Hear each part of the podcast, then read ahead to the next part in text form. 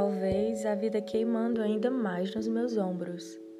Os dias acordando apressada sobre a rotina mais desgastante que eu possa ter. Outra pessoa indo embora da minha visão, virando a esquina do abandono. Sigo agarrada, no entanto, a mim, que antes de todo mundo esteve predestinada a conhecer a si própria para resistir.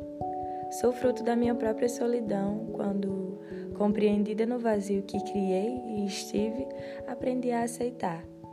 E vou aceitando todos os espaços a mim destinados, o resto e o pouco. Mas compenso em momentos particulares em que estendo as mãos aos céus, olho para o meu interior e estou em festa. Deus me visita, às vezes, conversa sorrateiramente comigo, expõe opiniões, contraponho, exclamo as minhas. Estou aprendendo a expandir. Não sei o que virá.